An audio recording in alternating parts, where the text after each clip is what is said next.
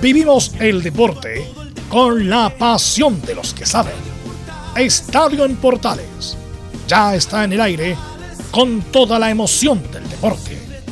Comentarios: Carlos Alberto Bravo, Velos Bravo, Leonardo Mora, Camilo Vicencio, René de la Rosa y Giovanni Castiglione. Reporteros: Luis Felipe Castañeda, Nicolás Gatica, Felipe Holguín, Laurencio Valderrama, Juan Pedro Hidalgo, Rodrigo Jara, Rodrigo Vergara y Alfonso Zúñiga. Producción: Laurencio Valderrama y Nicolás Gatica. Edición: Leonardo Mora. Dirección: Carlos Alberto Bravo. Estadio en Portales es una presentación de Ahumada Comercial y Compañía Limitada. Expertos en termolaminados decorativos de alta presión.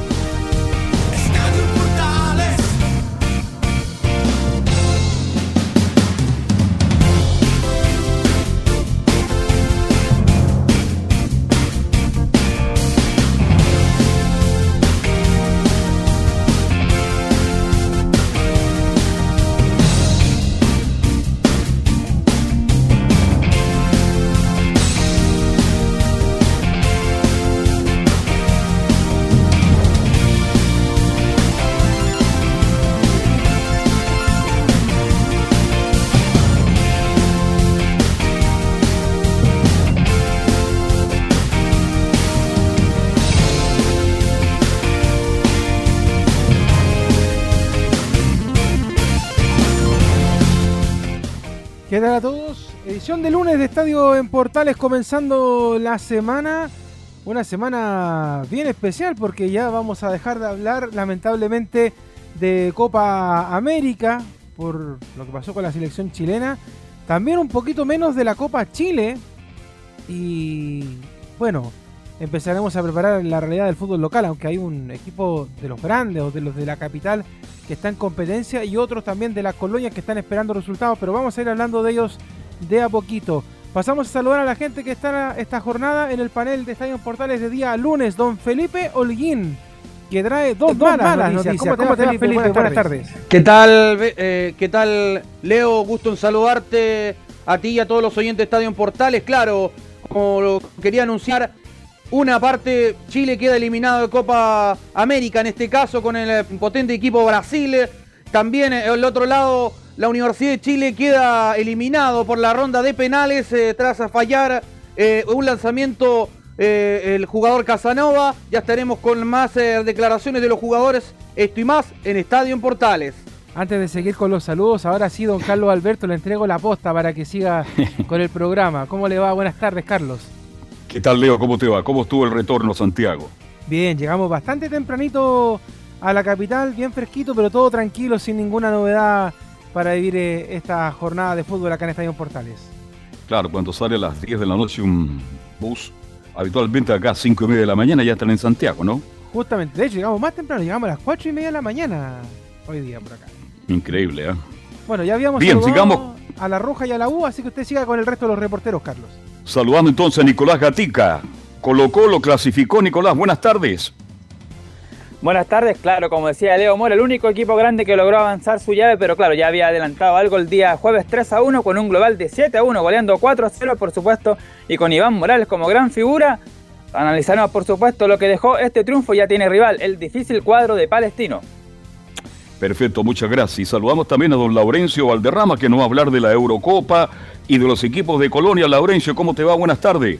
Muy buenas tardes para usted, don Carlos Alberto, y para todos quienes nos escuchan en Estadio Portales, edición central. Ya se definieron los, semifinalistas de la Eurocopa 2020. Italia jugará ante España y, y el cuadro de Inglaterra recibirá a Dinamarca. Ambos partidos se van a jugar en Wembley esta semana y vamos a tener, por cierto, las reacciones de Luis Enrique y de un par de jugadores tras la dramática clasificación de España a semifinales tras vencer a Suiza. Y en las colonias, por cierto, eh, tendremos lo que dejó la goleada de Palestino entre Deporte y Concepción y la clasificación a cuartos de final con la palabra del Coto Sierra y ojo, los árabes ahora desafían al actual campeón de Copa Chile, Colo Colo en cuartos de final. Estimas en Estadio Portales. Gracias, Laurencio. Ahora sí, Carlos. Perfecto. Ahí estaba Laurencio entonces. ¿Cómo estará el ambiente en Católica? Le preguntamos a Luis Felipe Castañeda. ¿Qué tal? Buenas tardes, ¿cómo te va? Muy buenas tardes, Carlos Alberto. Durísimo ambiente en Católica luego de la eliminación en Copa Chile. Derrota 2 a 0 en San Carlos de Apoquindo frente a Everton. Además, está a una semana y media de volver a la Copa Libertadores frente a Palmeiras y no estará su arquero titular. Eso y más en Estadio Portales. Ese va a ser un gran tema que vamos a compartir. La partida de Dituro no solo el, gran arquero de Católica, para mí el mejor arquero de la liga chilena. Bien, todos presentados, vamos con titulares que lee como siempre Nicolás Gatica. Claro, comenzamos con los temas de esta jornada de día lunes. Bueno, comenzamos con la Copa América que ya tiene a sus cuatro semifinalistas. Brasil ante Perú, donde repetirá la final del 2019 justamente en ese país. En el caso de Perú, es la cuarta semifinal de Copa América de los últimos 10 años, tres con Gareca y uno con uno que estuvo acá, marcarían. Al igual que en el 2019 en la final de Copa América, el chileno Roberto Tobar va a dirigir ese partido. En la otra llave se mide en Colombia ante Argentina, donde los cafeteros se instalaron luego de vencer en penales a Uruguay y Argentina tras golear con gran actuación de Messi a Ecuador. Ahora, claro que a analizar nomás la participación de Chile en el certamen continental y proyectarlo para la vuelta de las clasificatorias. Como conclusión queda la falta de un goleador incluso de generador de jugadas y que la generación dorada sigue siendo determinante en el funcionamiento del equipo. Como conclusión, bueno, además hablando de la selección y de falta de delanteros. Nicolás Castillo volvió a jugar por el América de México tras un año y medio. Fue en un amistoso jugado en Estados Unidos ante el Santos, pese a su vuelta en México, aseguran que de igual forma no estaría considerado por el técnico Santiago Solari. Nos vamos a Brasil ahora donde gremio de César Pinares por mala campaña despidió a su técnico Thiago Nunes, está colista en el Brasileirao. Y el Colocho, Manuel Ituro, tendrá su primera experiencia como técnico y en España ni más ni menos será presentado en el club U de San Pedro de Málaga de la tercera división de España.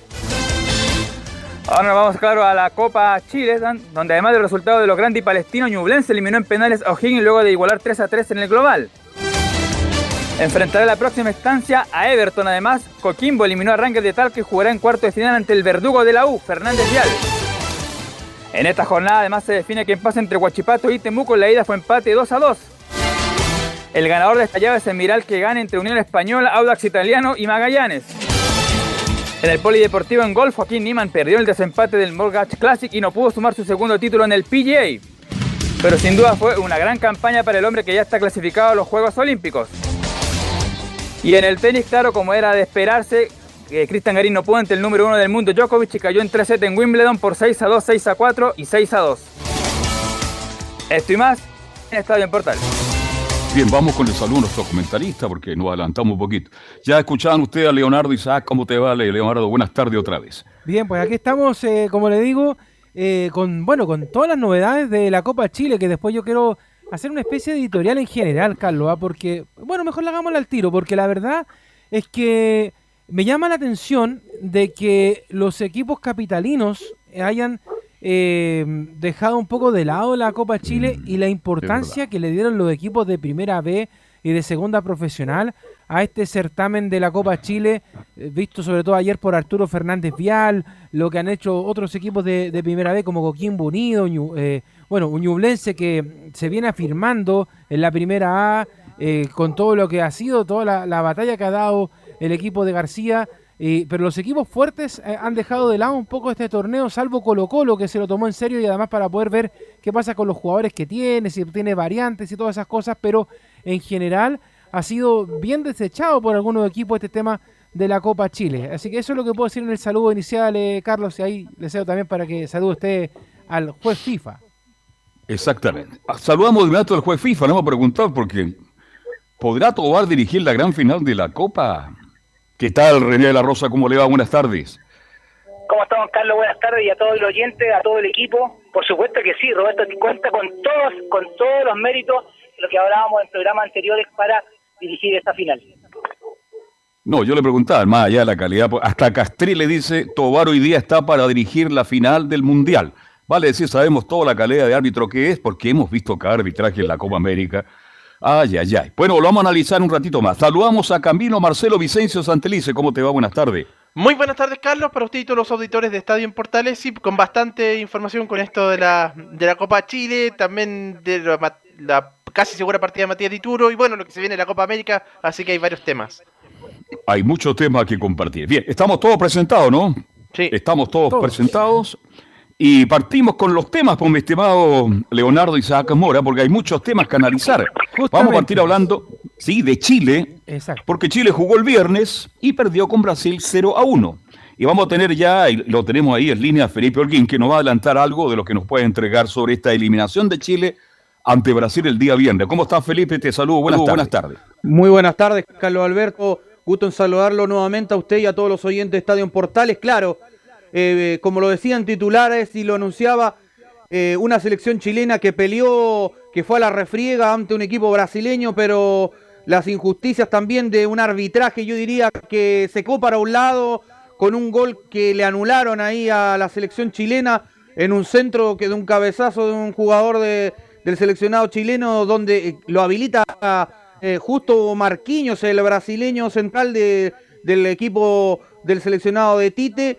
Y con eso podría haber, por supuesto, Chile haber sumado un empate y haber sido a la larga a los penales en este caso.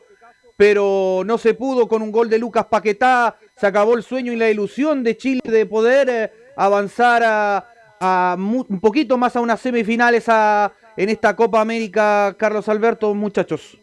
Bien, ya colocó el tema Leonardo y Camilo, así que le pregunto al tiro al árbitro FIFA, don René de la Rosa. El arbitraje de Lustó Chile-Brasil, ¿qué nota le pone y cómo lo vio René? Bueno, al comienzo, cuando ya estaba la designación al partido de Chile, yo mencioné que era un, hombre muy calmado, que era no muy tarjetero, pero la verdad eh, me dejó bastante que desear en, el, en su arbitraje, era muy relajado, eh, en realidad no no se lamentable las jugadas son una sola y el VAR también eh, el, ese lanzamiento de la línea todo eso lo que implica anular un gol para una selección y que se está jugando tanto y con más todavía con Brasil eh, la verdad no me gustó mucho el arbitraje pero la verdad la verdad perdonó bastante para ambos lados antes de preguntarle la pregunta del millón que la gente está esperando, le pregunto a Leonardo, ¿cómo vio a Lustó? Y también le pregunto a Camilo Marcelo Vicencio Santelice. A ver, yo creo que quizás, eh, bueno, que lo que pasa es que uno con la perspectiva, eh, a ver, como se dice Carlos, en, en, con el diario del lunes, por decirlo de alguna manera, pues. y en este caso es con el diario del sábado, porque el, el día sábado pudimos ver un poco con calma la, lo que fue el VAR, lo que fueron las repeticiones y todo, porque uno en caliente se queda con, con las dos jugadas, primero con la que se le anula el gol a Eduardo Vargas y después con la, con la falta que se le comete a Charles. Uno dice, chuta, es complejo lo del árbitro, eh, y de hecho uno que, queda bastante preocupado, caliente, como se dice en el, en el sentido del hincha, con lo que pasó el viernes, pero, pero la verdad es que yo creo que trató de ser lo más justo posible, aunque yo creo que en algún momento se le escapó un poco de las manos, y además que los brasileños en general son bastante teatreros. ¿Qué quiere que le diga Carlos Alberto? Son, no, teatrero.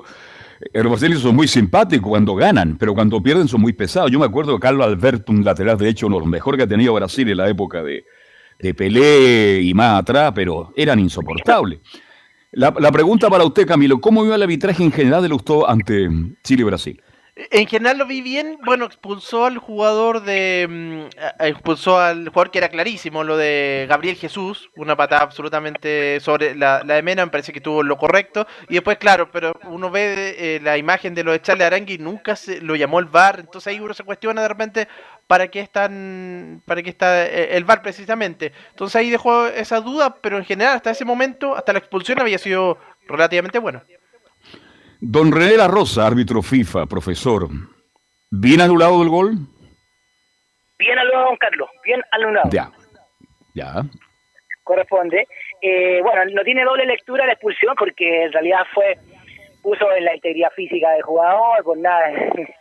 En la- a lo mejor no iba con la intención, pero ahora ya no se evalúa la intención y bien corre- correctamente y aparte eh, sirve como ejemplo y más para una selección brasileña con un jugador menos y la tuvimos todos. Con eso lo- yo creo que con, cuando expulsaron ese jugador yo dije aquí Chile arremete, pero lamentablemente no fue así y quedamos fuera. Bueno, Chile mejoró con, con la expulsión, mejoró, se acercó, tuvo la pelota, pero tuvo mucho el balón sin hacer muchos daños, pero partido perfectamente pudo haber terminado empatado y a lo mejor terminábamos en penales. Ahora, en general, René Rosa, el arbitraje de los 90 minutos, ¿a usted lo dejó conforme o usted cree que fue, a ver, usted me entiende, ¿no? ¿Se cargó más para Brasil que para Chile o no? Sí, don Carlos, lamentablemente en estas situaciones eh, y no porque me, me duele decirlo en el sentido que yo todavía me considero árbitro y, no me gusta criticar mucho a mis colegas, pero cuando hay que decir las cosas hay que decirlas una sola vez, colocarse una vez colorado. Efectivamente, he favorecido bastante a, a Brasil, eh, en el sentido que a lo mejor inconscientemente, no, a lo mejor conscientemente no, pero a lo que voy yo, eh, tomó el peso que era un equipo que es local, es Brasil, eh, así que también le tomó el peso Chile, así que lamentablemente eh, en los últimos minutos no fueron los mejores para el arbitraje. Por ahí Leonardo decía que son teatreros los brasileños, y por Dios que son, pero hay un actor principal que se llama Neymar. Juega por el nombre, por el prestigio, se deja llevar por eso y por eso los hábitos de verdad son realmente cariñosos, por decir de una manera bien respetuosa, mi estimado René de la Rosa. Bueno, don Carlos, para nadie es desconocido la calidad de algunos jugadores que juegan, bueno, no, no la calidad, sino que el talento, la trayectoria, eh, están representando su país y ya no están en los equipos que normalmente juegan. Y con referente a Neymar, eh, efectivamente es un hombre que cual tiene mucho talento, eh, abusa de su de su técnica y eso aprovecha a su vez eh, para el engaño, para la simulación y eso engaña mucho al árbitro, así que yo creo que la verdad son doble lectura los, todas las jugadas de Neymar. Sí, son doble lectura porque cuando uno ve a Arturo por Chile que tiene jineta, porque los jugadores que tienen jineta, René de la Rosa, perdona que se lo diga, con el más profundo respeto, ¿ah? Con el más profundo respeto a todos los árbitros. Partiendo por usted, que es nuestro comentarista. Pero cuando hay jugadores como Arturo Vidal que tienen jineta, como Neymar, como Messi, reclaman todo y no le dicen nada, no pasa nada con ellos. Es decir, se mira de una manera distinta al jugador que es consagrado mundialmente en este caso. Hay un respeto que va mucho más allá de lo que está ocurriendo en la cancha en ese instante. Sí, Carlos, para que no hay que tapar el sol con un dedo, así que sí, efectivamente, el, arbitraje cuando ya hay jugadores de renombre que, que tienen su trayectoria, que tienen eh, demuestran su carácter a través de, su trayectoria, efectivamente eh, hay como un perdonazo, se puede decir, o a lo mejor eh, mantener un poquitito más alejado de la expulsión a ese jugador, pero como digo, pasa eso y va a pasar siempre. Bien, Dejemos ahí el arbitraje del usted. Eh, Carlos, déjeme, Adelante. déjeme preguntarle a René un poco, porque me imagino que, por ejemplo, y la, otra vez le hablábamos un poco del tema de los partidos clase A versus los clase B. Por ejemplo, ya la semana pasada no te puede preguntar, René, a propósito de lo que fue el arbitraje de, la U con Fernández Vial, que a mí el, partido de Gilaver me pareció extraordinario. Pero, pero si uno lo mira un poquito en la perspectiva de un partido de primera A, eh, no fue con el mismo criterio. Me refiero a que dejó jugar más, dejó que se pegaran más, dejó que, el juego fuera mucho más fluido que los partidos de primera A. Y ahora llevándolo esto a nivel de selección, por ejemplo, eh, queramos o no, René, da la sensación de que hay partidos que son clase A y otros clase B. O sea, por ejemplo, no es lo mismo arbitrarle a Argentina, a Brasil, Uruguay en cierto modo, que arbitrarle, no sé, a Venezuela, a Bolivia, a Chile, a Perú, a la hora de tener criterio con los jugadores y con las situaciones, ¿o no? Por supuesto, Leo. Eh, hay eh, tipos de partidos, eh, por ejemplo, Gilaver, tuve la oportunidad del partido con Fernández Vial, eh, hizo un excelente arbitraje, dejó bastante jugar, pero es el riesgo que corre con por los, por los tipos de los jugadores, porque recordemos que Fernández Vial no conoce mucho de Gilaver eh, y así que le van a creer muchas cosas, lo, han visto dirigir en primera división tantos años, así que se hace, él, él sabe lo que uno sabe lo que está arbitrando en el, en el minuto y por eso será como una atribución un poquito más de dejar jugar, no dejar pegar, pero dejar jugar y esa es la diferencia de lo que se hace en los partidos clase A, clase B, un clásico no es lo mismo que cualquier otro partido, así que sí, efectivamente se hace esa diferencia y se nota mucho en el sentido de positivo del juego, dejar jugar un poquito más, arriesgarse un poquito más, porque ahora ya con el VAR muy poco árbitros se arriesgan. Así es. Camilo, su versión y para ir cerrando esta parte del referato para entrar ya a lo futbolístico, que está ahí, muy atento Felipe Holguín. Sí, bueno, dejó esta, estas dudas, como, como decíamos, eh, claro, de repente lo, de Neymar, que bueno, un tremendo jugador, pero de repente magnifica y eso hace caer también a los, a los árbitros eh, y eso, bueno, obviamente eh, termina complicando los partidos, obviamente. Fue demasiado, ¿ah? fue demasiado, la imagen era muy clara.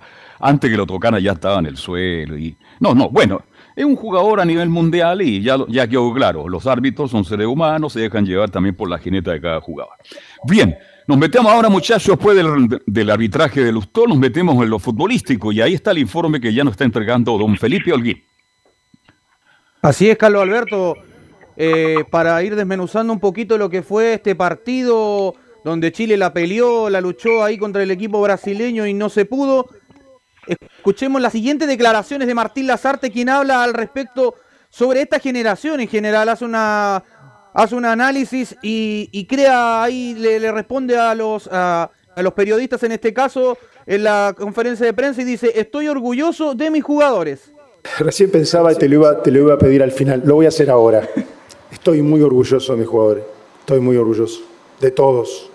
Eh, Alexis Sánchez sabía que no iba a poder, yo creo, no le pregunté, pero yo creo que él sabía y sin embargo hizo un esfuerzo porque no quería dejar a sus compañeros afuera. Y así lo podría repetir, lo pongo él como ejemplo porque se lesionó.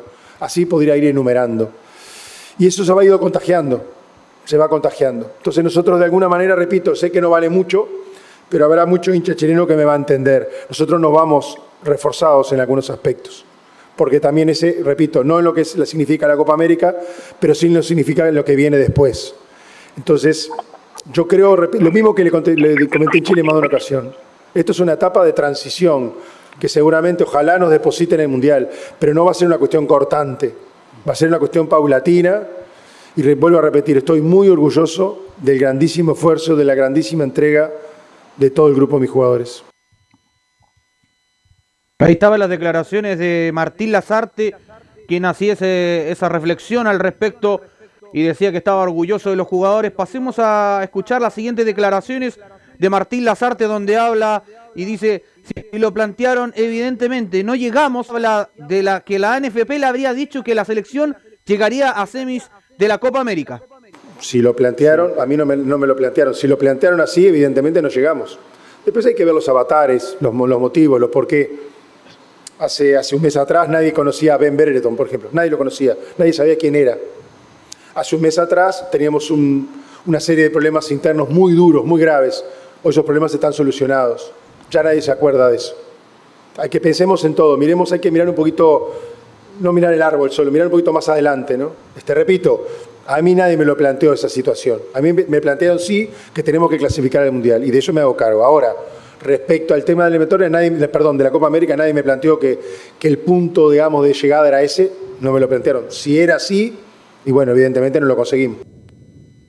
Ahora, ahí hay que agregar algo, Carlos, Camilo, René eh, y mismo Felipe, porque, a ver, eh, hablábamos antes de que se jugaran las fechas de las clasificatorias, previo a lo que fue el partido de, Chile, con, Bolivia, incluso cuando se jugaba ese amistoso en Rancagua, de que se había notado el cambio de, mano entre lo que había dejado Reinaldo Rueda y Martín Lazarte. Y yo creo que efectivamente sí se notó. El tema es que no, no hubo el tiempo suficiente como para poder cohesionar este equipo y lamentablemente el tema de las lesiones también le pasó la cuenta a Lazarte, o sea, no tener, no poder contar con Alexis Sánchez hasta este partido recién con Brasil y tampoco al 100%. Entonces, de repente, eh, yo veía los comentarios en, las redes sociales o incluso de, algunos colegas que eran bastante duros, por ejemplo, con el juego de César Pinares. Y decían, no, pero Pinares, ¿cómo jugó? ¿Qué pasó? Eh, y, la verdad es que yo siento que es bastante injusto, la verdad. Y te pregunto a ti, René, primero, antes de que termine el enlace porque te sabe, Carlos, que el satélite es cortito con René. Eh, por, el tema, porque siento que de repente somos un poco injustos porque se nos metió la ansiedad de que queríamos que la selección prácticamente llegara a la final y, tuvimos que hacer un cambio de, del infierno al cielo, entre el, que el paso entre Reinaldo Rueda y Martín Lazarte, René. Sí, Leo, mira, yo comparto contigo, recordemos hace unos par de meses atrás, que cuando no teníamos a Lazarte, cuando estábamos en incertidumbre, qué es lo que iba a pasar, que quedaba tan poco para esta Copa, y bueno, y fue, eh, fue una realidad, ya fue una realidad lamentablemente, esperábamos que en realidad las expectativas eran muy grandes, eran muy grandes, y yo creo que esa es... Eh, es la gran falta que cometemos nosotros con la esperanza de los jugadores, con la renovación de los jugadores que se estaban aplicando. Si bien es cierto, han dado buena sorpresa algunos jugadores, pero también otros no. Eh, destacamos también la llamada de algunos jugadores, los cuales quizá a lo mejor en, un partido eh, sobresalió, pero en los demás no. Y algunos jugadores no están a la altura de la selección y fueron llamados y algunos no, que yo creo que a futuro, a futuro con la eliminatoria, yo creo que va a tener que ser un cambio rotundo eh, Lazarte con el equipo y más que nada con la parte psicológica los jugadores que, que si bien es cierto, ahí lo demostraron. Eh, fuera de la cancha hacen más show que dentro de la cancha. A ver, este, yo pongo un tema a raíz de lo que están comentando ustedes, Leonardo, porque lamentablemente sigo con el problema que no puedo escuchar los audios de las artes, pero había escuchado esa nota. Para ustedes, Bravo, Vena y Ben Brendelton, los ganadores, Pinares, Meneses Mora, los perdedores, y las grandes interrogantes, Palacio, ¿ah? entre otros jugadores, y los juveniles Arriagada, que jugaron algunos minutos, Maripán y Sierra Alta. Sí, Carlos, eh, lo de con respecto a lo de Brereton, claro, o Britton, el mejor, yo creo que es de los, de los, obviamente de los, de los que se puede consolidar, o sea, de los que, de los hallazgos, las, las, sorpresas definitivamente, las decepciones, lo de Felipe Mora, bueno, no decepción, sino que es raro que no le haya dado ningún minuto tampoco a Felipe, a Felipe Mora, más que no se podría catalogar de decepción, sí, decepción podría ser lo de César Pinares, que es un jugador que se esperaba, que se esperaba bastante, sobre todo el rendimiento que tuvo en Católica que no lo ha logrado refrentar en la selección. Hay otro cuestionado también, Leonardo, que es Palacio. Yo lo vi Palacio algunos minutos, hizo cosas realmente de crack, pero le falta más continuidad. Pues a lo mejor, por ahora no, pero yo creo que las condiciones están para que él sea una figura importante en la selección en el futuro. Claro, pues, pero bueno, las críticas son bastantes. Vamos a hacer un paréntesis para despedir a, René, porque tiene ah, se va René. que hacer ahí. Qué eh, lástima. Es tan agradable tenerlo acá conversando. Espero tenerlo algún día, la hora y media, don René de la Rosa, que tenga usted una buena tarde que lo pase bien. Tranquilo, tranquilo, ya viene ya. Ya viene ya. bueno, don Carlos, me despido a todo el equipo. Eh, sí, me comprometo ya a futuro ya a estar un poquito más eh, tiempo compartiendo porque esto es muy, es muy agradable eh, siempre hay que estar a la altura de, y siempre como usted como lo conduce, Leo, todo el equipo, eh, es muy grande en realidad, se pasa súper rápido esta media hora, así que prometo extenderme un poquito más a futuro. Así que despedirme y esperar... Un abrazo René, que tengas muy buenas tardes. Chao, chao. Muy bien. Se va entonces el ex que se va el árbitro FIFA que vuelve los miércoles y estará con nosotros. Ahora sí, bueno, estábamos analizando algunos nombres. Ahora sí le respondo bien porque, eh, claro, por ejemplo, el tema de Mora, como decía Camilo, es que no jugó, pues, entonces... No jugó. No, eh, ahí donde uno dice, pero ¿qué le pasó a Martín? Y de hecho, lamentablemente como las conferencias de prensa ahora no, no, se puede contrapreguntar, uno le podría preguntar a Martín, o quizás a lo mejor en alguna entrevista mm. más adelante, eh, por qué algunos nombres de los que fueron llamados a la, a la selección chilena no tuvieron la participación que, que quizás uno esperaba. Por ejemplo, el mismo caso de, Pablo Aranguis, por ejemplo, que también estaba en la selección y, tampoco lo hizo jugar. O, los muchachos llamados de la Católica también, que no estuvieron ahí sumando tantos minutos como uno los ve en el fútbol local que, y, que se demuestran como muy buenos jugadores. Entonces, eh, yo no sé si era para que Martín Lazarte nos dijera, miren, ¿saben qué? Hasta aquí está llegando la, generación dorada, o miren, hasta aquí eh, estos son los jugadores que ustedes muchas veces me pedían, pero que yo los traje y no funcionaron, como por ejemplo el caso de, Palacio, el caso de Pinares, eh, porque Ahora, en, lo que viene en adelante, Carlos, que son las fechas clasificatorias, Chile no uh, puede perder ningún partido. No puede perder ninguno.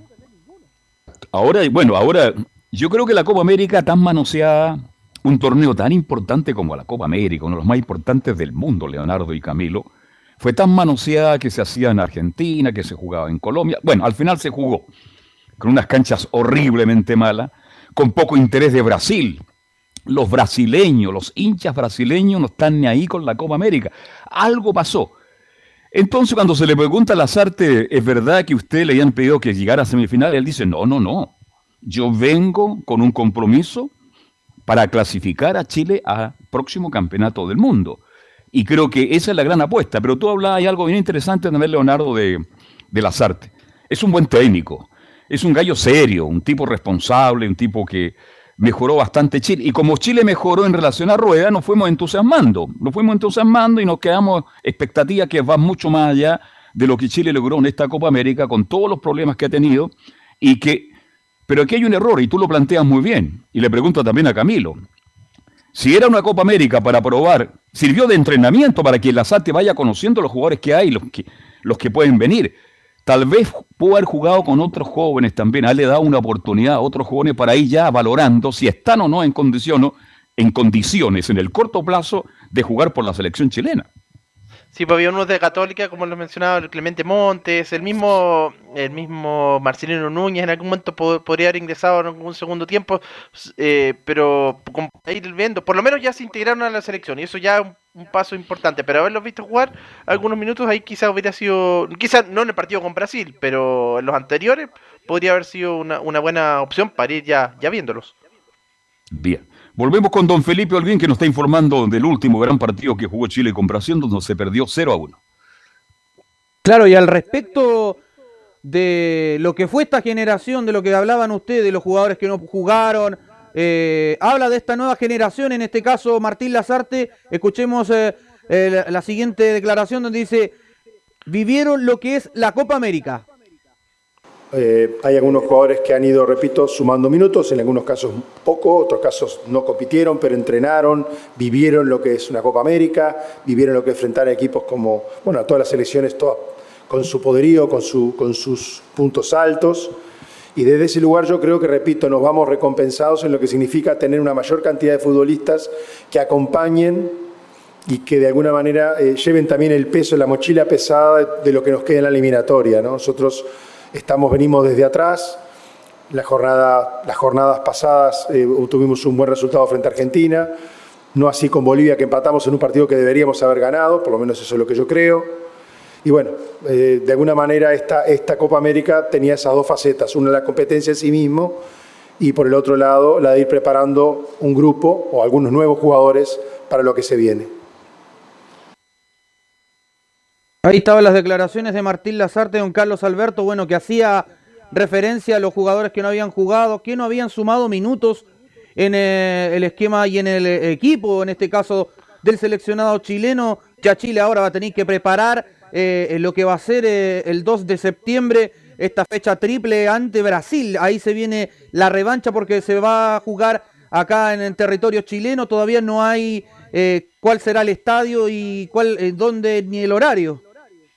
Bien, este, bueno, sabemos que el partido con Brasil acá, si Chile le hizo un buen partido, un correcto partido en Brasil, Chile puede sacar un punto acá. Yo creo que los, Está confirmado los tres partidos porque habían dudas sobre el tercer partido con Perú, pero si se juegan tres, Leonardo y Camilo, Chile por lo menos tiene que sacar cinco puntos, cuatro puntos por lo menos para seguir soñando.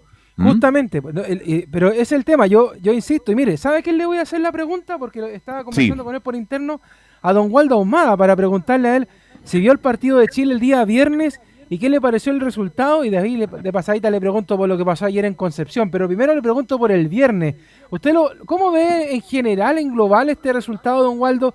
¿Es bueno, es malo? Pensando que lo que venía antes con Reinaldo Rueda había sido un fracaso total. ¿Cómo le va? Buenas tardes. ¿Cómo está, Leo Mora, Carlos Alberto? ¿Quién más está aquí a todos? Camilo. Gracias. Hola, Waldo. ¿Cómo te va? Buenas tardes.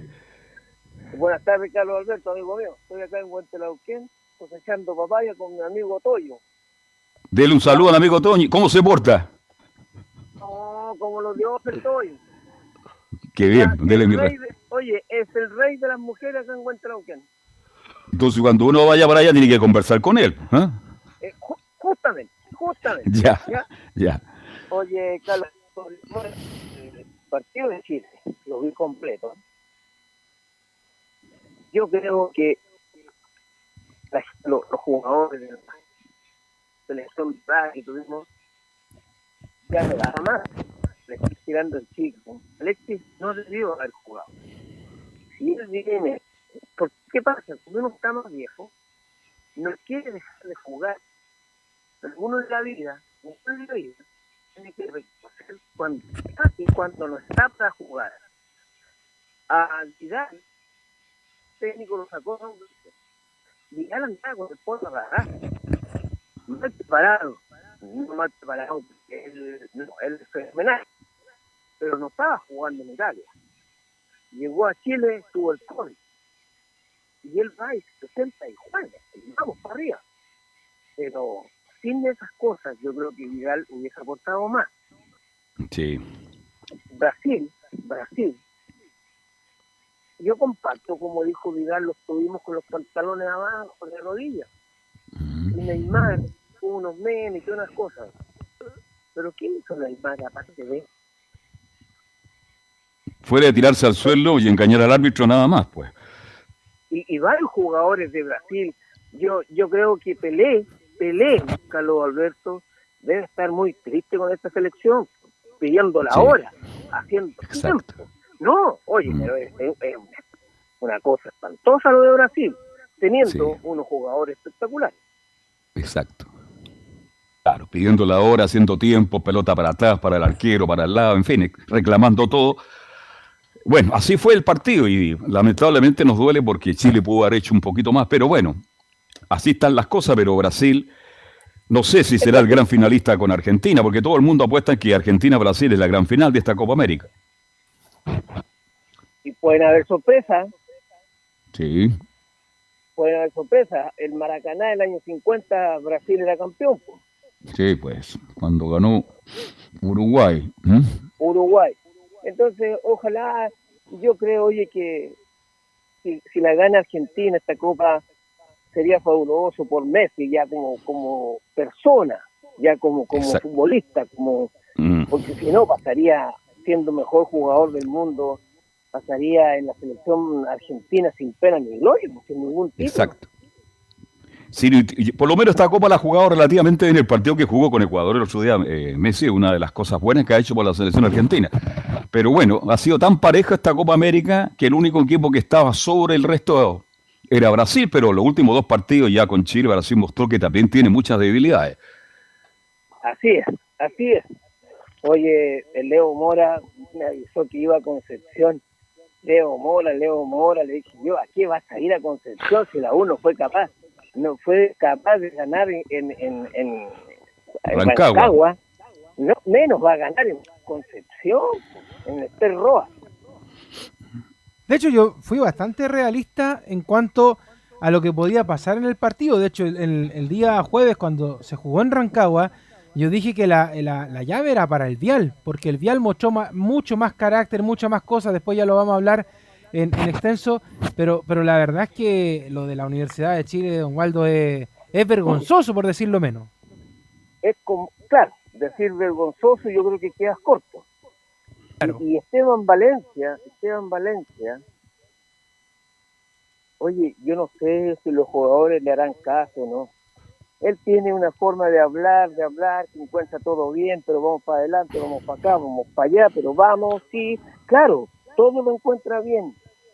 Yo creo, así como las artes, sacó dos veces a Vidal, a un crack, a un crack.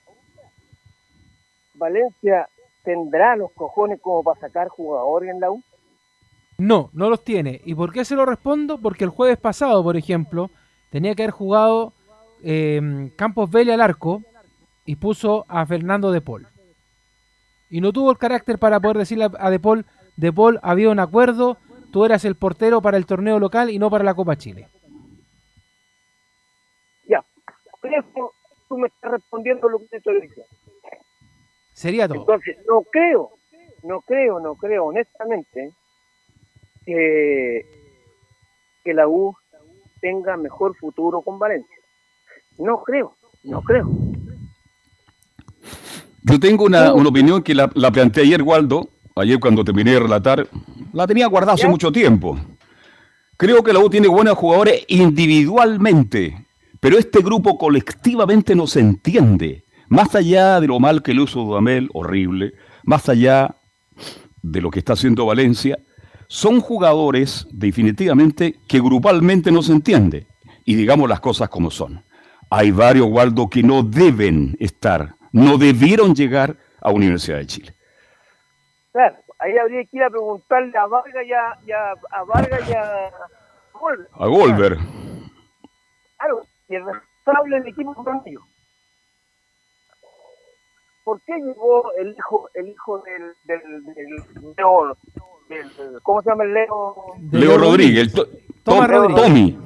Tommy para los amigos. Claro, claro. po.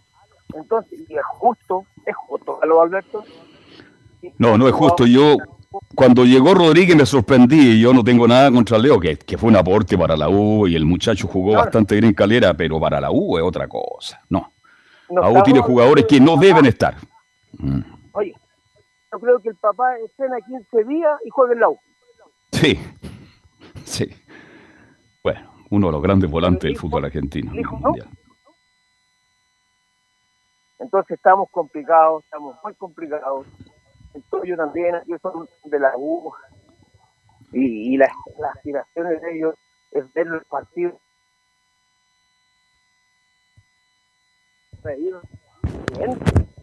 Hoy si, si, en el campo hay dos actividades, los partidos de fútbol y las carreras de cuando son los rodeos. Ya. Y esas son las actividades que la gente les llena el corazón. Exactamente. Mm. Bueno, es muy similar a lo que pasó con la Católica también el sábado. Pues si Poyet nunca pescó la Copa Chile y, y, ya, y ahí así fue como le fue con Everton. Entonces, eh, pasa que de repente eh, y ahí uno cuestiona un poco el tema de cuánto ganan estos jugadores y se encuentran con equipos que tienen una, plantilla mucho menor que la de Católica, que la de la U, y, pierden de esta manera. O sea, yo siento que, que, lo que pasa es que este, el tema del fútbol negocio la hace muy mal a ellos y además que la hinchada de los equipos son muy condescendientes con ellos también. Pues, o sea, ayer yo lo decía, o sea, eh, quedó eliminada la Católica, ah, los hinchas, bueno, no te preocupes, total viene Copa Libertadores. Y la U eh, queda eliminada Copa Chile, no, no te preocupes que viene el torneo local. Entonces, estos jugadores se van tranquilos a la casa y más encima le dan día libre después de quedar eliminados. O sea, extraordinario el tema. Claro, súper fácil. Bueno, pues don Waldo, le agradecemos el, contacto, pues. Se nos va de repente. Mora, ha sido un placer contar y le, y le repito una vez más si me consigue lo que le pedimos, ¿ya? Sí, pues ahí vamos a estar. Estamos trabajando como siempre. Un abrazo. Chao, chao. Un abrazo, Weldon. Buenas tardes. Bien, cerremos el capítulo de Chile entonces con don Felipe Holguín. Mi estimado Felipe, ¿está por ahí? Sí, aquí estamos, don Carlos Alberto. Claro, como lo mencionaban ustedes, bueno, para ya ir cerrando un día, eh, este informe del día de hoy, darle un poquito la baja. Claro, eh, Chile el 2 de septiembre ya tendría esta fecha triple, donde tendría que enfrentar a Brasil, eh, como le mencionaba va a tener que eh, ver la NFP en este caso que, cuál va a ser el estadio y, el horario y todo y la fecha posteriormente ya está dicha, pero faltan solamente esas dos cosas para ver cuándo se jugará este partido y posiblemente la revancha que quiere Chile contra el Scratch brasileño. Así es, Brasil, primero en Santiago, después hay que ir a jugar. Ay, ay, ay, ay, no me diga nada. ¿ah? Jugador chileno no le tiene problema a la, altura. Le pregunto, al, panel. ¿Sabe cuál es el problema del fútbol chileno? Sí, pues el calor, la humedad. Yo la viví, yo en ese estadio de Barranquilla, que es muy bonito, entre paréntesis, niñas muy agradables, la gente baila después de la una y la mañana porque hace mucho calor, pero estar en el estadio con 40 grados de temperatura, 100% de humedad, perdóneme, es terrible. Y después vendrá Perú, se va a jugar el Lima, me imagino. Entonces, hay tres partidos que son vitales para Chile ya en septiembre, justo en el mes de la patria, y ahí veremos si esta selección le alcanza. Yo creo que va a luchar mucho. Tengo más esperanza ahora, Leonardo y Camilo, que cuando estaba Rueda. Esa es la sensación que me da para los partidos de la clasificatoria. Sí, a mí también. Y con algunos que ya querían a Rueda, ya extrañaban a Rueda porque clasificó a semifinales con, lanzamientos penales. Pero, pero bueno, eh, usted sabe cómo. Por favor. Son cosas que pasan. Yo eché mucho de menos a, Gatinilla, a Millaleo en la convención, pero no, no, no postularon. ¿Qué quiere que le haga? ¿Ah? sí, sí, me imagino. Pero bueno, lo de la selección, Carlos, por lo menos ya hay un hombre, hay un once claro, que Britton ya se agrega a esa, a esa formación. Y bueno, habría que buscar. Oye, antes de cerrar el capítulo, antes de cerrar el capítulo, Leonardo, Camilo, eh, Felipe, ¿qué opinión tienen ustedes? Yo le conté una historia a usted, Camilo Vicencio, de Alberto Fuyo Omada. Cuando Alberto Fuyo Omada Vino de vuelta a la Católica, no sé, venía de Europa o de Huachipato, llegó a la Católica un equipo que era muy complicado, con muchachos ¿ah? de extracción muy baja, y lo digo con el más profundo respeto, y cuando Fuyó volvió, estadio lleno, no le daban la pelota. Picaba Alberto Fuyó por izquierda, por derecha, levantaba la mano, y por eso me acordé de Ben Bebreto. ¿Usted creen que los jugadores chilenos de verdad no le dan mucho balón al el jugador inglés chileno o simplemente por la, forma de jugar de Chile. ¿Cuál es la opinión para ir cerrando este capítulo? Porque ha sido un tema muy comentado. ¿ah? Sí, pues hay una imagen que anda dando vueltas que donde la pide levanta los brazos y no se la pasan. Yo creo que puede ser también, sí, sí, que no, a lo mejor como está recién integrándose, eh, eso, eso obviamente influye. Pero con Vargas, por ejemplo, se entendió bien. Ya. ¿Y cuál es tu opinión, Leonardo? Sí, yo creo lo mismo, que tiene que conocerse nomás y seguirse metiendo en el proceso de la selección porque el muchacho tiene muchas habilidades. De repente los que, los que tienen más experiencia se ponen inseguros y por eso no le quieren pasar la pelota para perder protagonismo, pero es una cosa que yo creo que tienen que conversar en el camarín y también tienen que conversar la, las artes con los muchachos adentro de, del mismo para que en la clasificatoria los egos y todas esas cosas queden totalmente de lado, porque Carlos, yo insisto, si Chile queda fuera del Mundial de Qatar, no va a ser culpa de Martín Lazarte. No, yo no, no, yo le haría, haría totalmente responsable al plantel de la selección chilena. Bueno, ya pasó en el mundial anterior que se la farrearon. Nosotros no olvidamos, ¿ah? Yo sé que esta generación y que yo la adoro. Admiro a todos los jugadores que son extraordinarios. Por Dios que son buenos para la pelota tocado. Pero también hay que ser justo. Ellos se farrearon la clasificación a un tercer mundial consecutivo, si eso es. Y ahora se farrearon la opción de estar jugando, de haber quedado entre los cuatro finalistas porque no se entregaron bien contra Paraguay. El partido contra Paraguay fue horrible. Ahí Chile perdió la opción de seguir avanzando en esta Copa América. Bien, Felipe, algo más para ir cerrando ya el capítulo de la selección chilena. Con eso cierro, don Carlos Alberto. Espero que tenga muy buena tarde. Hoy está, está en la octava región usted, ¿o no? Sí, así es. Hace un frío bastante. Eh, ahí un- corre un vientecito bastante helado, así que deben haber por Ya. lo menos unos 8 grados. ¿Y usted vive lejos de la gran ciudad? No, estoy en la gran ciudad, en el Gran Concepción, pleno centro. Pleno centro, así que recorre las calles, la plaza de armas, ahí la, la catedral, ¿ah? el servicio, el, edificio laboral. Qué lindo es Conte, ¿ah? pero hace frío siempre. Sí, Mucho frío. Lo malo que cerró el Nuria, pues, Felipe, ¿usted no, no- no conoció el Nuria o no? Sí, acá lo, lo conocí, sí, conozco varios lugares de acá del Gran Concepción. Ya. Una, acá donde estoy ubicado abajo, la- hay una bueno. parte de, El contacto bar. ahí con... Ahora sí, Felipe. Eh, que le decía que hay una parte de, de un bares acá abajo donde estoy ubicado yo, donde sale la gente a disfrutar. Eh, también está la- el UDEC también, que es lindo para donde la gente se siente y come al Sí. aire libre. Oye, y, y a la Juita tampoco la conoció. ¿No? No. Usted se ríe. Después lo conversamos, ¿ah? Ya. Cuídese, Un abrazo. Muy buena tarde. Hasta luego. Chao. Chao. Bien, seguimos Camilo, eh, Leonardo, con, Sí, pues. de inmediato con la Eurocopa. Tal cual, pues ya está Laurencio esperándonos para contarnos la Eurocopa acá en la Portales. Laurencio, ¿qué tal? Buenas tardes. Buenas tardes muchachos, renovamos el saludo por supuesto y bueno, esta vez eh, vamos a ir con un informe un poco más expreso de lo que pasó en la Eurocopa el fin de semana. Eh, no sé si, si que me escuchan bien muchachos. Súper bien. Yo te escucho bien.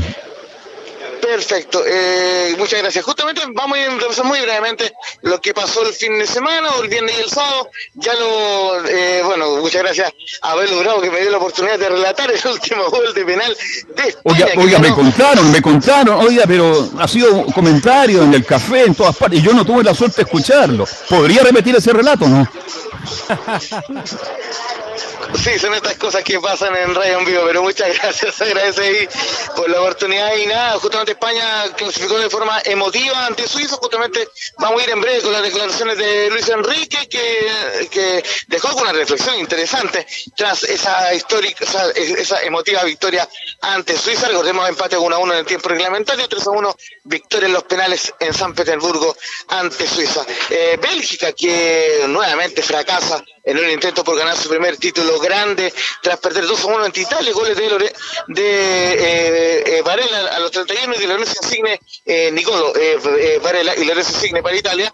Y descuento de Romelu Lukaku de, de penal para el cuadro belga. Justamente una de las noticias delicadas de la jornada fue la lamentable lesión en el cuadro italiano de Le- Leonardo Spinazzola, quien eh, sufrió, eh, el, que se rompió el tendón de Aquiles de la pierna del, del, pie izquierdo y estará nueve meses fuera.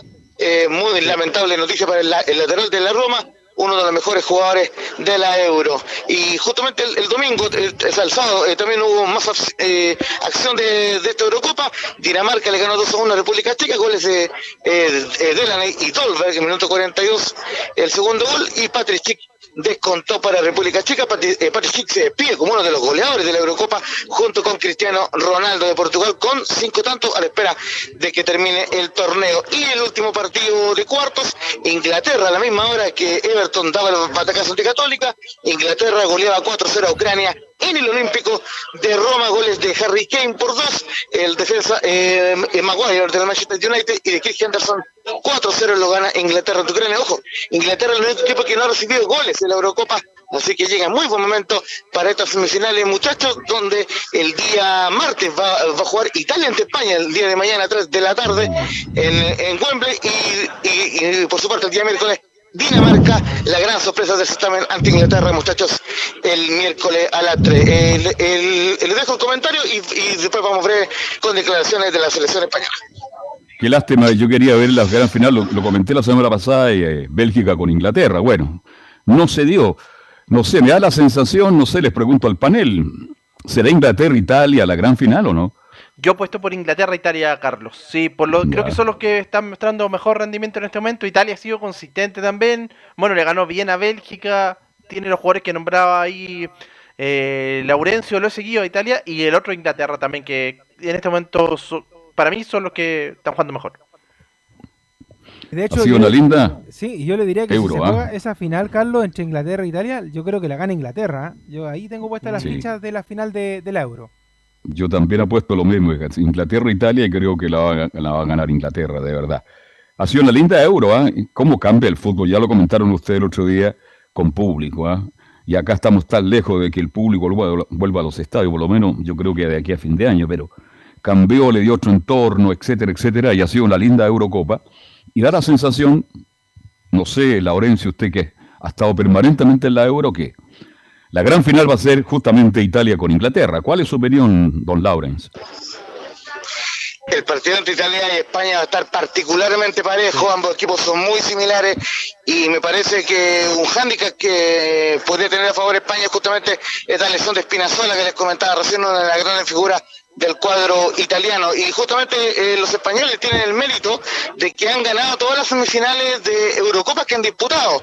En rigor han, han, llegado a, cuatro finales y la única que perdieron fue el 80, o sea, eh, la única final que perdieron fue el 84, cuando la, perdieron ante la Francia de Platini y ganaron un título en el 64 y también el título del 2008 y el 2012 ganando todas las semifinales, como les decía, mientras que y, eh, Italia quiere tomarse revancha de la semifinal de la final 2012 cuando España le ganó 4-0 en la Eurocopa de ese año. Vamos a ir, como les decía, muy breve con las declaraciones de Luis Enrique, quien, bueno, justamente eh, en rueda, en rueda eh, de prensa posterior al partido, que siempre dije la 0-1 que éramos una de las ocho selecciones candidatas al título de la Eurocopa. Bueno, siempre dije desde el principio que éramos una de las ocho candidatas al título al, europeo, a la Eurocopa, pero iba a depender, claro, de nuestro rendimiento. Ahora ya estamos entre los cuatro, lo cual es una cosa muy bonita y que nos eh, llena de, orgullo. sería ridículo pensar en que los cuatro semifinalistas no piensen claramente en llegar un pasito más y llegar a la final. Ese es el objetivo. Vamos a ver si será Italia o será Bélgica el rival y, y a esperar quién, quién nos toca. Ah, y vivir la tanda de penaltis muy tranquilo porque la verdad es que ya no dependía ni de mí, ni de una vez que los jugadores eh, han decidido eh, quiénes querían tirar los penaltis y, y, la confianza que teníamos todos en Unai y en ellos, ya solo te queda que esperar a que lo que tenga que ser, que sea, y aceptarlo, no pasa nada. Eh, otra más de, la, de las declaraciones que vamos a escuchar es la, de, la del héroe de la jornada, ojo que fue muy, cuestionado en su momento porque regaló un gol en la llegada ante pero se ha transformado en la gran figura de España, el, arquero del Atlético Bilbao, Unai Simón, que tapó dos remates penales y, dijo en, su declaración al 0-1, hubo mucha rabia porque no era justo llegar a penales. Pues bueno, la verdad es que es una sensación de euforia, de de bueno, de, mucha rabia, pero no por, por, lo que tú has dicho de los partidos de octavos, sino por, por todo el trabajo que estaba haciendo el equipo durante los 120 minutos. No era justo que hubiésemos llegado a la tanda de penaltis, eh, teníamos que haber materializado el partido antes y, bueno, la verdad es que una vez llegada a la tanda de penaltis al final es un poco lotería y, un poco de suerte y al final pues bueno, la, la moneda ha caído de nuestro lado y, y bueno, al final hemos conseguido ganar el partido. Y la última que vamos a escuchar eh, es del héroe de la jornada, Miquel Oyarzábal, quien marcó el último penal de la jornada y quien eh, obviamente eh, habla también del próximo rival Italia en la 0-2, donde dice que Italia es una selección de mucho nivel. es una selección, como ya he dicho, de, mucho nivel, con, jugadores de alto rendimiento en grandes equipos, pero creo que, que nosotros no somos menos y creo que que tenemos que tener confianza en nosotros mismos, que nosotros la tenemos, de que, de que podemos hacer un gran partido, tengamos quien tengamos enfrente, venga como, como, venga el rival. Y, y nada, como te digo, confianza plena en nosotros mismos, en lo que hacemos y en la idea que tenemos.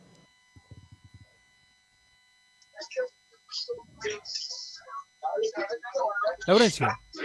Bueno, muchachos, ya eh, para ir cerrando el día de mañana, una completa previa de lo que va a ser la semifinal Italia-España. Ya, ya les comentaba, a 3 de la tarde van a jugar en Wembley y el día miércoles Recordemos, Dinamarca jugará ante Inglaterra. Eh, la semana pasada eh, comentábamos eh, que eran cuáles eran las selecciones que nunca habían ganado la Eurocopa y ciertamente del lado izquierdo del cuadro España eh, e Italia han ganado Eurocopa y en, el, y, en el, otro lado, en la otra semifinal, Inglaterra ha sido la única que no ha ganado la Euro y Dinamarca, recordemos, la ganó en el año 92 cuando fue invitada al certamen para reemplazar a la ex Yugoslavia. Así que eh, muy lindo semifinales, ojo con aforo prácticamente lleno porque son 60.000 personas en ambas semifinales y en la final en Wembley Stadium en Londres, muchachos. Fuerte abrazo y nos vemos más, adelante para las colonias. Un abrazo, Ok, gracias. Gracias, Laurencia. Bien, vamos a la pausa, Leonardo, y luego volvemos con toda la información de Católica, se va de Turo, es verdad que se va a España y la eliminación de Católica de la Copa Chile. Pausa y estamos de vuelta. Radio Portales le indica la hora. Las 2 de la tarde. 30 minutos. ¿Quieres tener lo mejor y sin pagar de más? Las mejores series de televisión, los mejores eventos deportivos, equipo transportable, películas y series 24/7. Transforma tu TV a Smart TV. Llama al 973-718989. Twitter arroba panchops.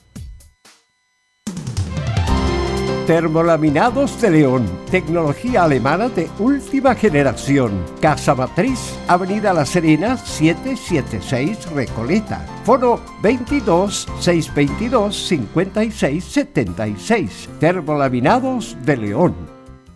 Desde todo Chile. Desde todo Chile. Y para todo Chile. Y para todo Chile. Portales Digital está en todas partes. www.radioportales.cl entre marco grande y marco chico, media vuelta y vuelta completa. Escuchas Estadio en Portales, en su edición central. La primera de Chile, uniendo al país, de norte a sur.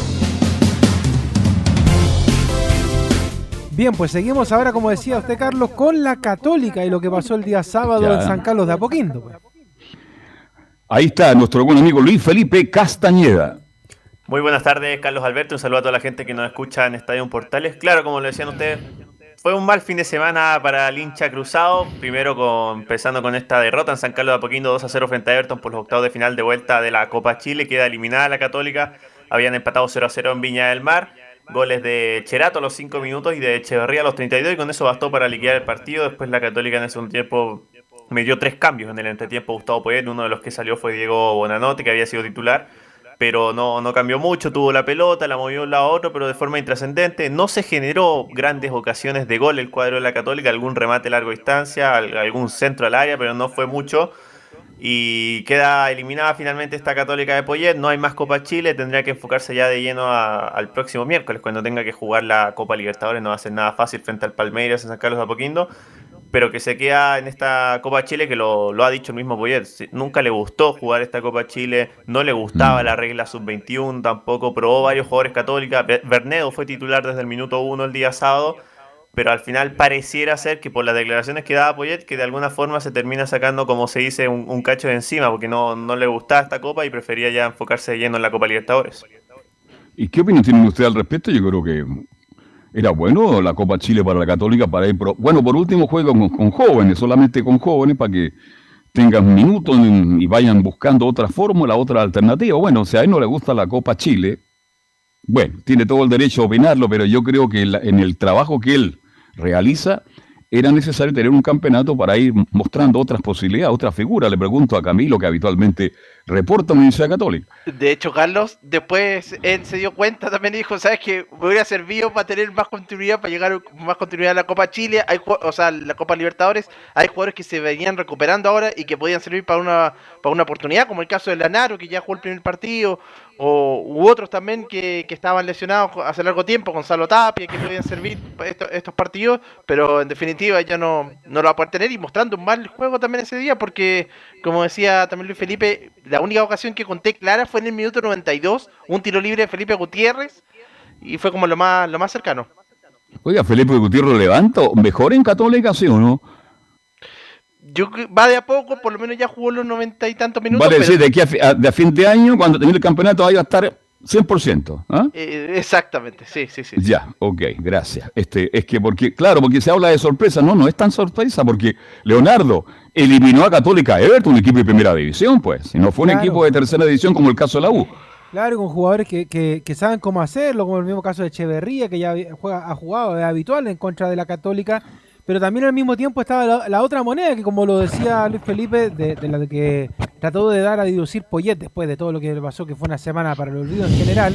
Eh, por ejemplo, ver el caso de Bernedo, que ahora más encima va a tener la presión de ser el segundo arquero, lo más probable, de la Católica. Entonces, hay muchas cosas que sacar en limpio y que hubieran sido mejor sacarla, pero avanzando en Copa Chile, porque la verdad es que, bueno, ahora van a venir días de de intertemporada, por decirlo de alguna manera, esperando que llegue el fin de mes para jugar el torneo local. Y además se avisó en el horizonte un clásico, entonces la Católica tiene toda la presión del mundo más allá de haber quedado eliminada de Copa Chile porque también viene el clásico, viene la Copa Libertadores, o sea, vienen un montón de cosas que si en esta semana a Boyet y a la Católica le va mal, van a ser semanas para el olvido. Así es. Ahora, hay críticas por esto de los cambios de arquero. Bueno, yo no estoy de acuerdo con haber sacado a Pérez, un arquero de categoría, de experiencia, pero tampoco, por favor, empecemos a hacerle crítica ahora a Berneo, porque según lo que he leído, mi estimado Felipe, se comió el primer gol, pero ese, gol se lo han comido cientos de arqueros al primer palo que van, van al palo, achican bien y se les pasa entre las piernas. Pero ¿Da para crítica? Más allá, ustedes que estuvieron durante los 90 minutos, ¿respondió más allá esa, de ese error? Si es que es error para algunos. Sí, sí, Andú respondió Carlos. No, aparte, también es un, eh, factor defensivo también, a lo mejor ahí, porque también ahí está pasando el problema. Puede que tengan que mejor trabajar en eso, pero porque a Sebastián Pérez le pasó lo mismo la semana pasada, eh, la misma, mm. prácticamente la misma jugada. No fue, fue ese error, pero después el resto tuvo un partido tranquilo en general. Volvemos con el informe de Luis Felipe Castañeda. Sí, como bien lo decía Camilo, también eh, lo de Berneo no, me parece que no, no da tanto para, para crítica el gol. Ha tenido muchos problemas por la banda derecha la Católica, lo, lo habíamos visto también con Iquique, que recibió cuatro goles, con Oroz, que encaró muchas veces por ese sector. Y Vicente Torneo que tuvo una tajada bastante buena, un tiro libre que le saca a Juan Cuevas, que le, le pega por abajo la barrera, que llega abajo muy, muy bien el arquero de Católica. Así que en línea general no, no ha sido tan, tan criticado el arquero que ahora va a tener más, oportunidades porque ya vamos a conversar también lo, que pasa con Matías Dituro. Escuchemos primero las declaraciones de Gustavo Poyet post partido. Partimos con el balance que hace de este partido y esta derrota frente a Everton. Sí, eh, creo que el primer tiempo nuestro hoy fue, fue muy malo. Eh, digamos que tengo una idea, pero prefiero eh, mirar el partido con tranquilidad porque evidentemente cuando te llegan tan fácilmente y te hacen gol tan fácil, eh, es mejor analizarlo. Eh, tengo alguna excusa para darte, llegamos justitos eh, en todos los aspectos, en cantidad de jugadores, en, la cantidad de jugadores ofensivos que teníamos ah, físicamente bien. No de verdad, me estoy extendiendo, no tendría que haber ni dicho eso, no quiero poner excusas. hoy no rendimos, bueno, ahí la, la palabra de Gustavo Poyer, muchachos, que claro, dice, al final dice que no tiene que haber excusas, pero sí las mencionó igualmente, que siempre fue muy. Fue, tema para él el, hecho de que tenía muy pocos jugadores en ofensiva por los llamados a la selección y además también a, las bajas. Fueron seis las bajas en el parte médico para el partido frente a Everton. Bueno, el, primer gran fracaso de Poyer, la como técnico de Católica, pasó a la otra fase de la Copa Libertadores, está peleando el título en este instante en la tabla de posiciones, pero aquí ya el primer fracaso. No sé, ustedes que están habitualmente ahí en San Carlos, que es un estadio difícil, yo sé la gente que llega ahí, Lucía llegó de Tesano, ahí parece que pensó que iba a la playa, ¿no? Eh, bueno, ese otro, eh, otro tema, JC está desaparecido, no sé qué pasa con él, parece que la consejería no le da permiso, pero a lo que voy, ¿se imaginan ustedes la Católica jugando una Copa Chile con público y quedando eliminada como quedó eliminada con Everton? Me imagino. Y no sé, Leonardo, eh. ¿usted cree que el, el paladar del hincha de la Católica está con Poyet? Yo tengo un hincha de la Católica muy cercano y la verdad es que está pero vuelto loco, o sea, cada semana eh, tratando de entender, por ejemplo, por qué en esta Copa Chile eh, no le dio el respaldo y la confianza que merecía a Buenanote y hacía otros nombres eh, que, pasaban. Pero yo le dejo la respuesta más bien a Camilo, porque Camilo con, Luis pues. Felipe toman el pálpito del hincha de la franja todos los días en redes sociales, en lo que ven en el estadio, los que algunos hinchas que van por ahí infiltrados como periodistas. Entonces, ellos pueden ver un poquito, porque yo me imagino que de repente dan ganas de tirarle, no sé, un, un, no sé, un vaso de agua, alguna cosa a los tipos para que reaccionen un poco, porque el, partido con Everton se veían bastante dormidos en la Católica, yo insisto, con, con ganas de no jugarla del técnico para abajo no había intenciones de jugar la Copa Chile, Camilo. Es que ese partido, si fuera, qué bueno que ponen, porque si fuera con público, realmente terminaran pifiando, gritándole de todo a Gustavo Poyet, como sabemos que pasa, si ha pasado con otros técnicos que han dado resultados y que en algún momento no, en los partidos no,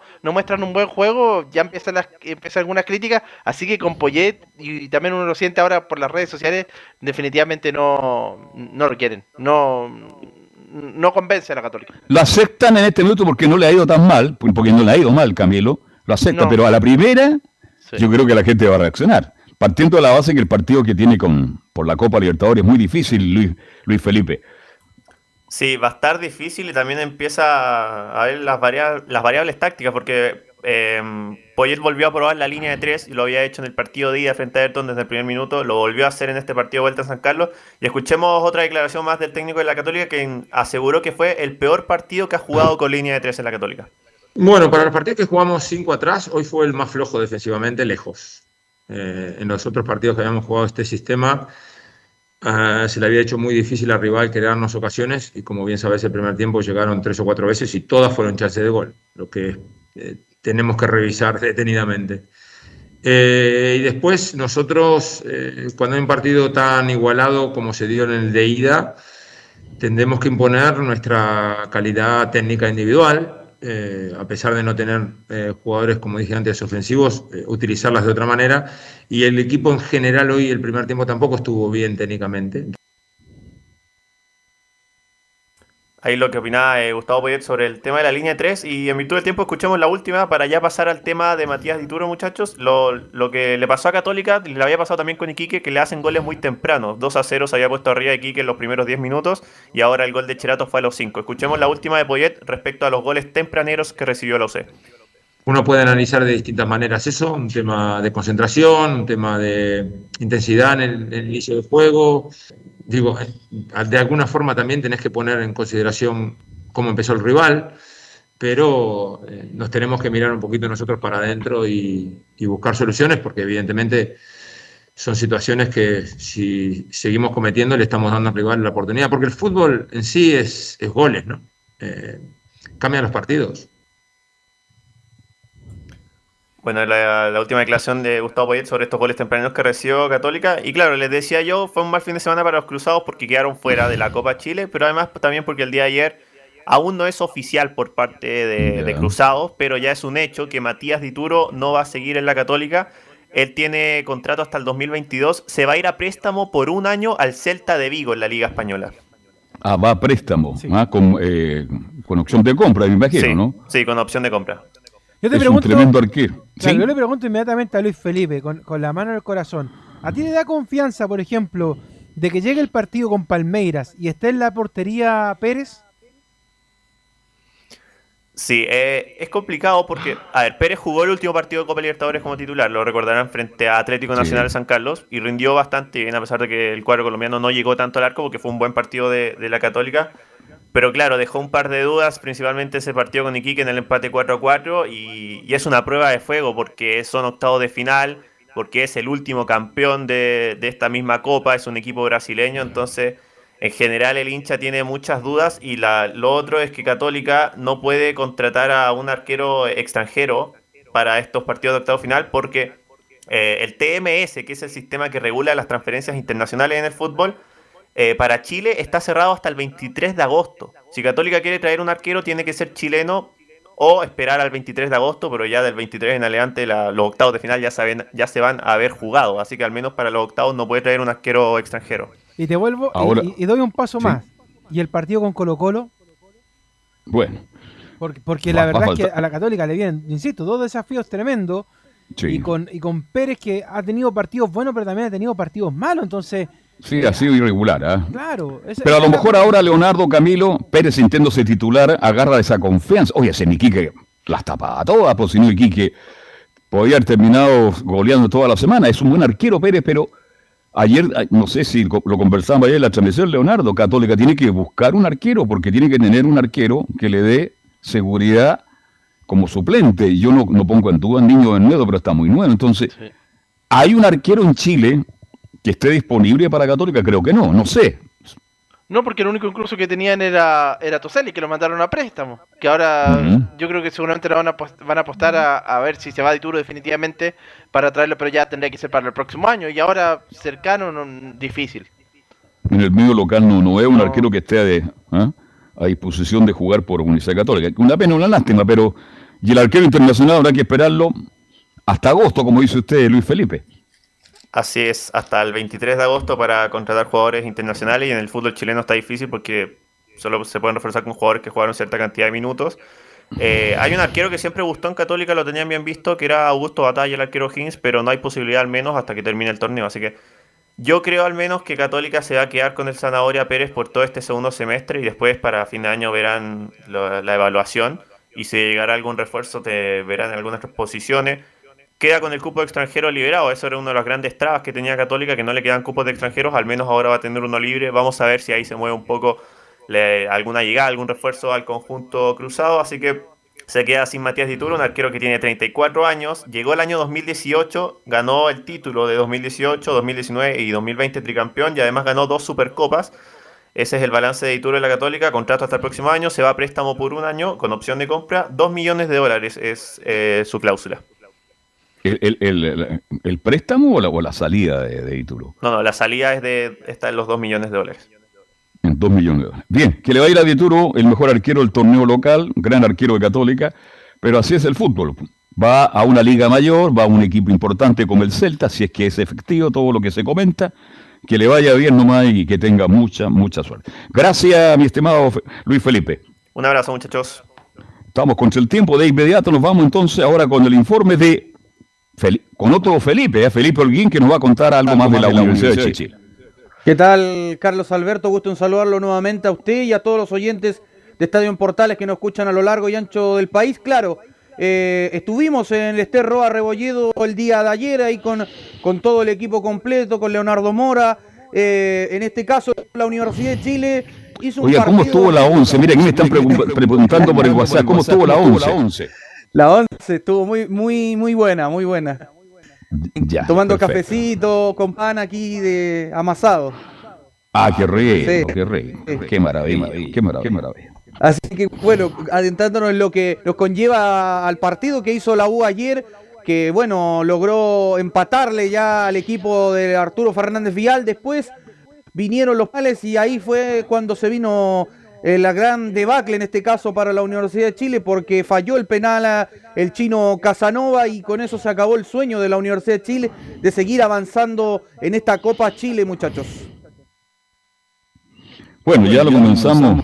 Fuimos la, latero ayer en la tarde. Este, yo me despedí con esa frase que dije: aquí hay jugadores que individualmente pueden funcionar en otro equipo, pero este grupo de jugadores que trajo la U en el último tiempo como que no funcionan como grupo, como equipo. Entonces, más allá de los técnicos que han sido malos, indudablemente que hay jugadores, y soy bastante respetuoso, yo no soy quien para decir usted no está capacitado para estar en este medio, en este trabajo, en esta gerencia. Pero yo creo que en la, U de Chile hay jugadores que no dan el ancho para estar jugando con la camiseta azul. Así de simple, porque más allá de las equivocaciones de, de Valencia, hay jugadores que dentro de la cancha tampoco, Leonardo y Camilo, individualmente crean ellos. Si hay una orden del técnico, una manera de jugar, pero cuando hay que tomar decisiones, es el jugador el que la toma. Y no veo en la U e, ese tipo de jugador como en el pasado, más allá que la U era un equipo que cubo, que corre, que luchaba antes, que luchaba hasta el último segundo. Hoy día ni siquiera veo ese compromiso, más allá de las dificultades futbolísticas, de luchar y entregarse al 100%. Mire lo que estoy diciendo. Sí, me gustaría una mirada de Camilo, porque como decía usted, nosotros ya lo, hemos hablado latamente. Sí, ayer latamente lo comentamos, claro. ¿Qué te parece, Camilo, lo que pasó con, la Universidad de Chile, que, tuvo la misma suerte que la Católica? Tuvo la misma suerte, pero claro, en este caso es más preocupante por lo que decía, no es por mirar en menos a Fernández Vial, pero es un equipo que recién viene subiendo, no, no ha debutado la primera vez. Entonces que no haya marcado la diferencia ahí la, la, Universidad de Chile. Y yo coincido, uno lo veía al principio de temporada, la U tenía un tremendo, un, buen equipo. Uno veía los jugadores y eran como los que tenían que, veía Cañete, la figura en el, en el Cobresal. Y, como que había un equipo más armado que, que, en el torneo anterior, pero no lo he logrado mostrar. No sé si faltará ahí, me imagino el, trabajo. definitivamente creo que pasa por puede pasar también por un, por un entrenador que, que lo trabaje de una mejor manera. Felipe.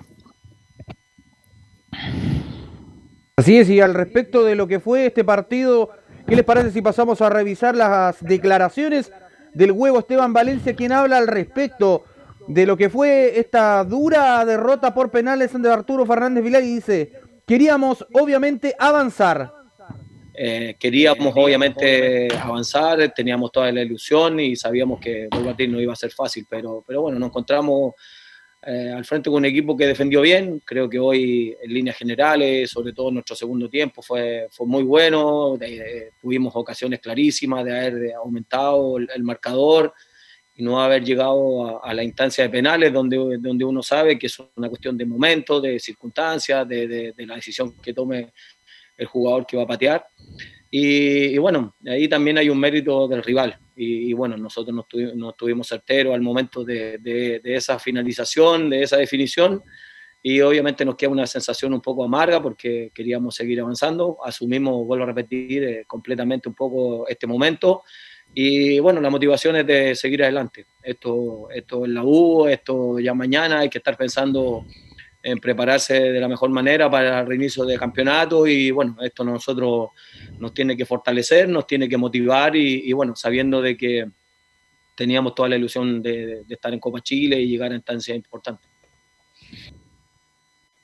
Ahí estaban las declaraciones, muchachos, del huevo Esteban Valencia, quien hacía esta reflexión al respecto de la dura derrota ante Arturo Fernández Vial, eh, un equipo que lo hizo ver bastante mal a la Universidad de Chile pero lo bueno que se, se vio en la Universidad de Chile en lo, personal fue eh, el gran partido que hizo el Cachila Arias en, en, lo personal en la Universidad de Chile y lo que el trabajo que tiene el jugador Cristóbal Campos en la portería azul. Me gusta Cachila Arias, yo tenía mis dudas este, cuando vino de San Lorenzo como dicen al otro lado de la cordillera, venía roto y parece que se recuperó muy bien porque ha sido lo mejor de la U. Ayer como lateral izquierdo no tuvo problema, muy limpio la salida, muy claro. Se atrevió a meter pelotas muy cerca del área, buscando una forma distinta, diferente a los tradicionales laterales izquierdos. Así que ha sido una de las buenas figuras. Y en cuanto al muchacho Campo, tiene físico, tiene presencia, tiene personalidad. Creo que la U a futuro va a tener un tremendo arquero en campo, siempre y cuando Campo siga con la opción de poder alternar con de algunos partidos con De Paul, porque si no juega, ¿cuántos arqueros jóvenes de proyección, Leonardo? Y ahí lo, ahí lo meto usted en el tema. Había ¿Se acuerda de esos dos jugadores que, arqueros que se fueron que eran tremendo arquero con un físico, un metro ochenta y cuatro, un metro ochenta y cinco? Collado, por ejemplo, y había otro Espinosa, ¿te acuerdas? Nelson Espinosa. Y resulta que yo no sé dónde está Collado, yo no sé dónde está Nelson Espinosa en este minuto. Claro, pues. Yo le quiero hacer una pregunta, Carlos. Yo voy a ser insistente con el tema, pero ¿algún concepto para Simón Pitu Contreras? Este, definitivamente me da la sensación que ya fuera de correr, de tener muchas ganas, este, no, no, no, entra. Pero también quiero ser justo, yo no soy quien para crucificar a un jugador joven de proyección. Ayer cuando intentó encarar por lo menos pasó una vez, pero no pasó más. No es un jugador del 1 a 1, del 1 contra 1, que va en cara, que va, que va en busca del área, siempre retrocede, toca para el costado, toca para atrás, corre mucho, lo veo muy desordenado, pero también cae en un desorden, cae en, porque la 1 está jugando bien, porque la 1 tiene un jugador que tampoco lo habilite.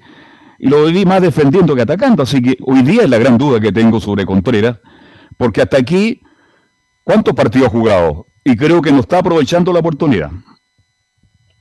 Bueno, dejemos hasta ahí nomás la UPA. Sí, por tiempo. Sí, sí, Los lo hinchas de la U. Pésimo almuerzo. Pésimo almuerzo.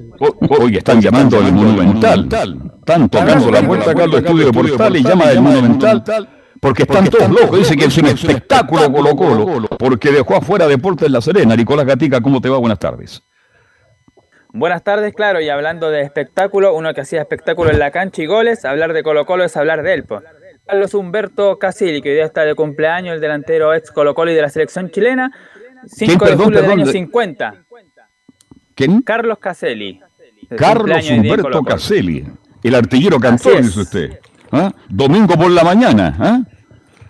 Claro, el mismo cumple. ¿Usted se acuerda? Esa, cante la canción de Carlos Humberto Caselli, usted que es colocolino, ¿ah?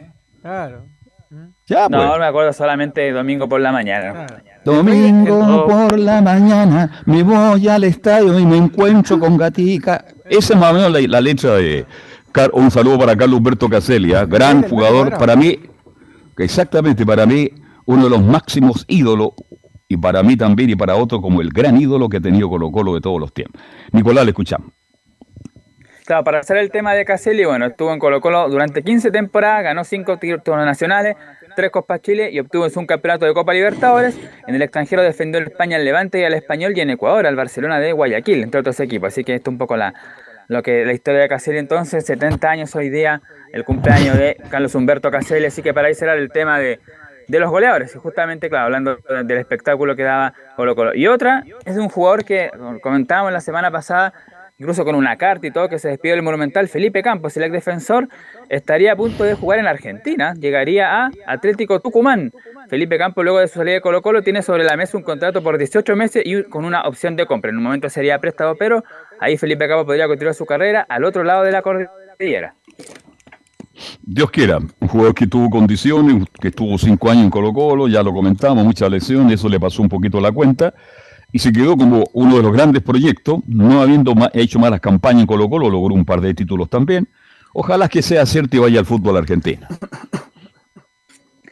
hacer el partido y haciendo una relación porque Colo Colo volvió a ganar por 4 a 0 y la última vez que ganó 4 a 0 fue en el 2017, ¿eh?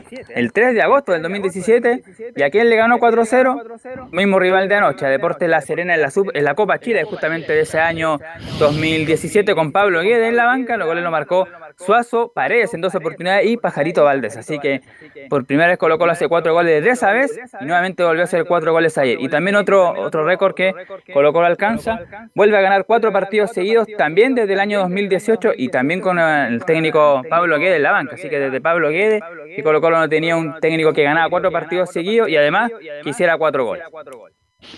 Bien, la llave eh, la ganó bien Colo Colo, y, pero ahora viene un rival complicado, le pregunto al panel, ¿eh? porque Palestino parece que está hecho para la Copa Chile, siempre hace buenas Copas Chile y ha levantado el equipo de cierre y tengo entendido que Colo Colo Palestino es la próxima llave, ¿no?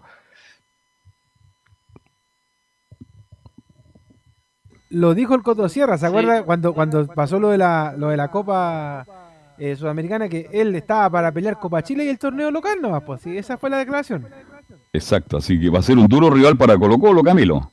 Sí, un duro rival porque Palestino ya, bueno, viene mostrando un buen fútbol, claro, en la, Copa Chile eliminó a Concepción, pero ya jugaron de hecho por el campeonato y eh, un buen partido en el Monumental que lo ganó Palestino, va a ser complicado ahora en la cisterna y después en el Monumental. Nicolás. Claro, antes de pasar a revisar la fecha y el horario que ya lo tenemos, vamos a hablar un poquito de algunas declaraciones de Gustavo Quintero.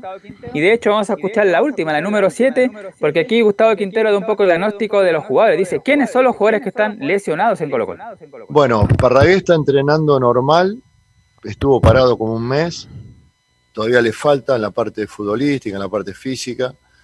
Eh, Mico Albonó le falta, todavía está lesionado, Blandi todavía está lesionado. Bueno, hoy volvió después de mucho tiempo a jugar el titular Opaso, pero bueno, se cargó un poco. Es normal que al tener después de tanto tiempo minutos se pueda cargar un poco en la parte muscular, pero no es nada grave, así que eh, bueno, Saldivia, me olvidaba de Saldivia que, que él está bien, está bien, no está entrenando normal, está bien por una prevención, digamos, tiene una molestia. Así que yo creo que para el fin de semana, no sé si para mitad de semana, pero para el fin de semana Saldivia va a estar, va a, estar a disposición, eh, tal vez Parragués también. Después los demás por ahí le faltan un poco, así que Valencia está todavía lesionado. Ahí está el parte médico de Gustavo Quintero. Leo Valencia, pues lo preguntaba la semana pasada qué pasa. Lesión, por eso está fuera el, ex 10 de Palestino, de Wander y la U, entre otros.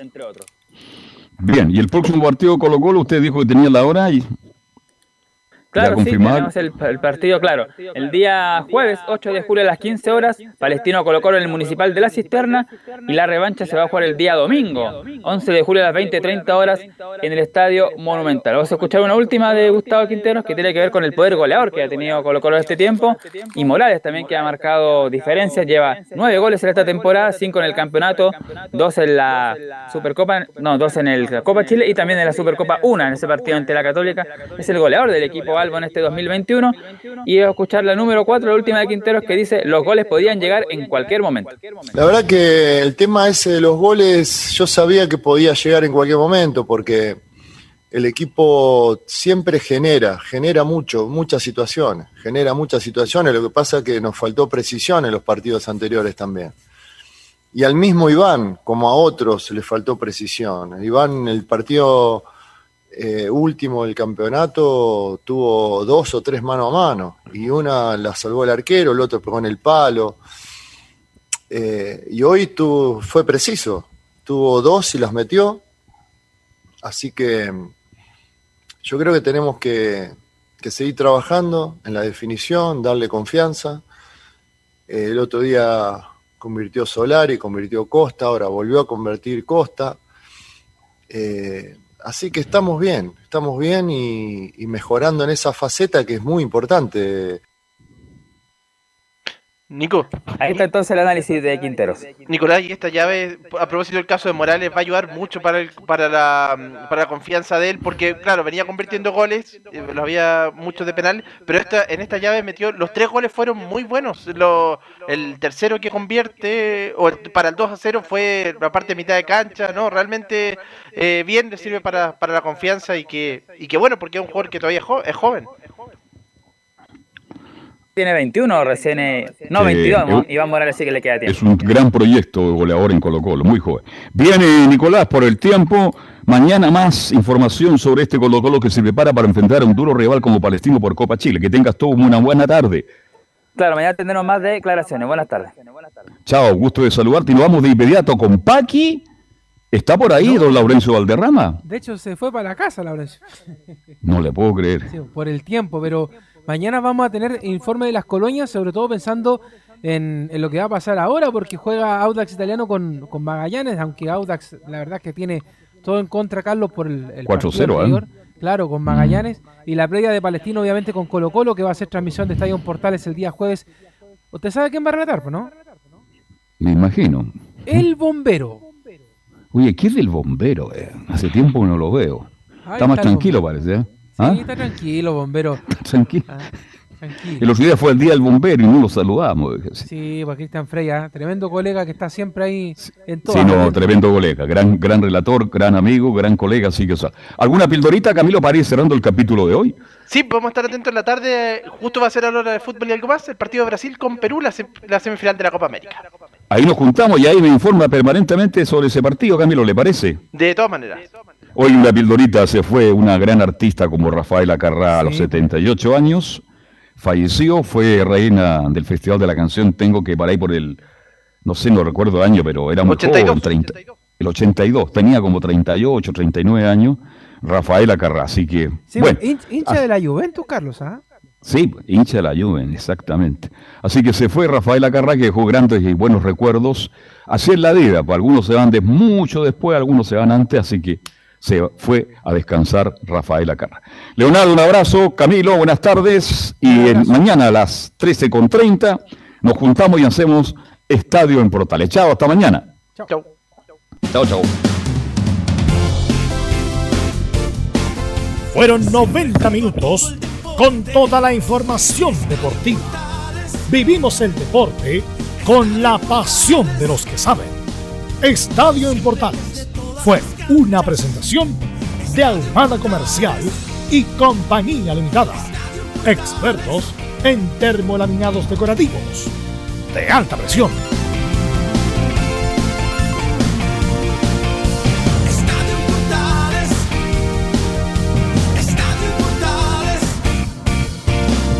Radio por